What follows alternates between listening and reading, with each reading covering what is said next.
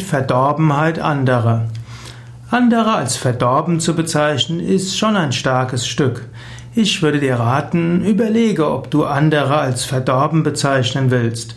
Denn Menschen verderben nicht. Das ist nicht wie bei Apfelsinen oder Orangen. Wenn die zu alt werden, sind sie irgendwann verdorben. In diesem Sinn, Menschen verderben nicht.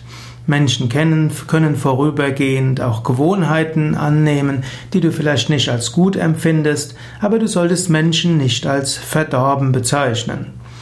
Manchmal nimmt man Verdorbenheit, dass Menschen, die enthusiastisch waren, von anderen angesteckt wurden mit ihrer Miesepetrigkeit oder mit ihrer Langsamkeit, und dann magst du sagen, sie sind verdorben, aber Menschen sind nicht verdorben. Sie haben sich vielleicht an die Vorgehensweisen anderer etwas angepasst, und genauso können sie auch vom Gegenteil überzeugt werden. Gehe nicht davon aus, dass Menschen verdorben sind. Menschen sind immer ein, sind immer göttlich. Sie haben eine göttliche Wesensnatur. Tief im Inneren sind sie Satchit Ananda, Sein, Wissen und Glückseligkeit. Und Menschen haben gute Anliegen, sie haben wichtige Anliegen. Und Menschen suchen einen Sinn im Leben, Menschen wollen anderen helfen und dienen.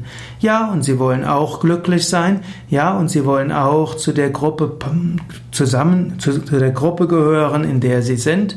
Ja, und sie wollen auch das tun, was möglich ist.